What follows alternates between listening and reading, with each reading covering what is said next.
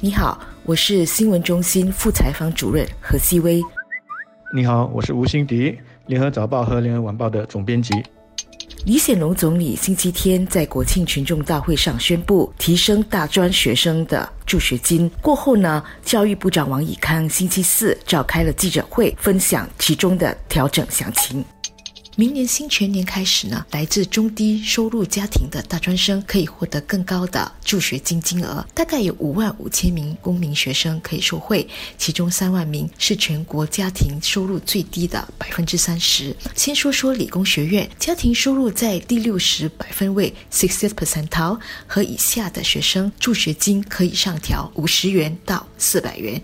预计有三万三千名在籍的学生和新生可以受益。至于国立大学方面呢，就读一般的课程，家庭的收入是在第五十百分位还有以下的学生，他们也可以获得更高的助学金金额，增幅呢是介于五百元到两千两百元，大概会有两万一千名学生可以获益。除了理工学院、公立大学，另外还会有南洋艺术学院、乐骚以及这个国立幼教学院这。这些都是全日制的专业文凭课程，他们都可以从中受惠。那这次教育部呢，更是第一次针对医学还有牙科系的学生发放更高的助学金，增幅呢可以介于三千六百元到两万零七百元不等。家庭月入不超过九千元的学生都可以申请这些助学金。家庭收入最低百分之二十的学生，在得到政府以及大学的助学金之后呢，每年的学费不到。五千元，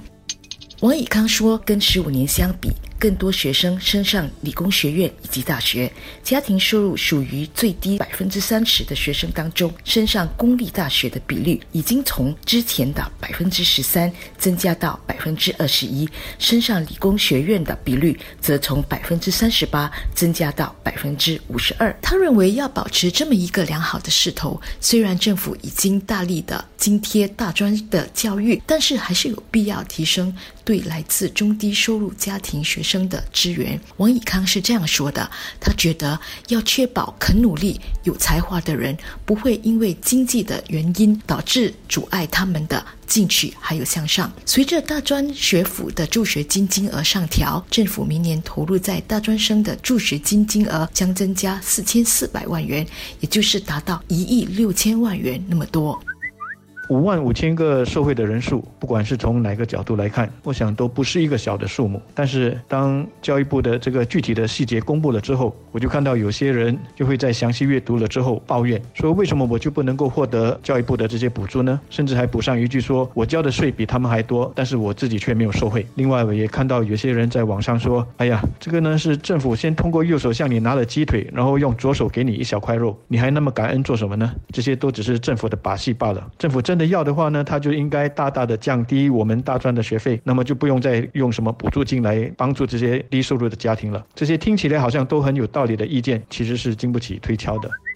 首先，调整过后的门槛是家庭月入在九千元以下。也就是说，那些投诉为什么自己无法受贿的人，他的家庭月入其实是在九千元以上的。家庭月入九千元能够算少吗？能够说自己很穷吗？换一个角度来看，你如果无法受贿，就表示说你家庭的经济情况是要比好一些人都来得好。所以你其实应该感到庆幸，而不是抱怨的。当然，我也知道有一些个别的家庭，可能家里有好几个孩子，而且还有上年纪的父母要照顾，所以即使是月入呢有九千块钱，手头也是很紧的，生活也是。相当辛苦的这样的例子肯定是有的，但条件是死的。我相信有关当局在对于这些个别例子的时候是会给予个别的考虑的，不会那么死板的一刀切，死死的就守住九千元这一条线。那么如果真是这样子的话，我觉得读者是可以向我们报社来反映的。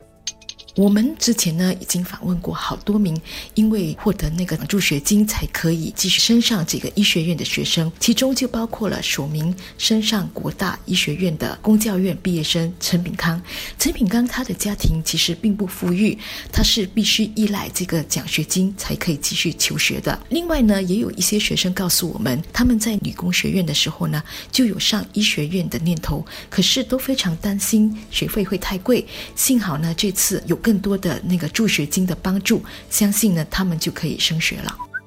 至于说什么右手跟你拿大钱，左手再给你小恩惠的这种说法，那也是似是而非的一种说法。其实，在一个讲求扶助弱势、讲求包容的社会，政府的一个重大的责任就是怎么通过财务和社会政策去重新的分配资源和财富，也就是说，从比较富有的人那里拿钱来帮助那些需要帮助的人。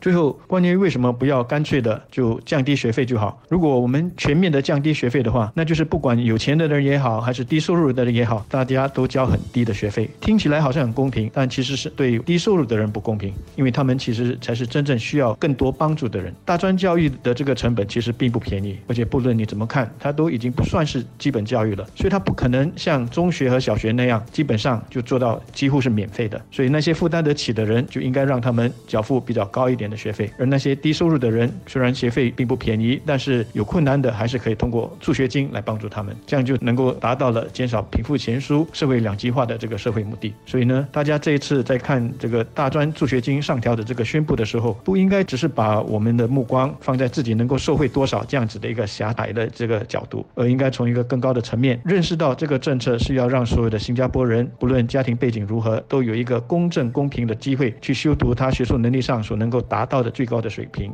正如联合早报的这个社论题目所说的，学费不应该成为我们社会流动性的障碍。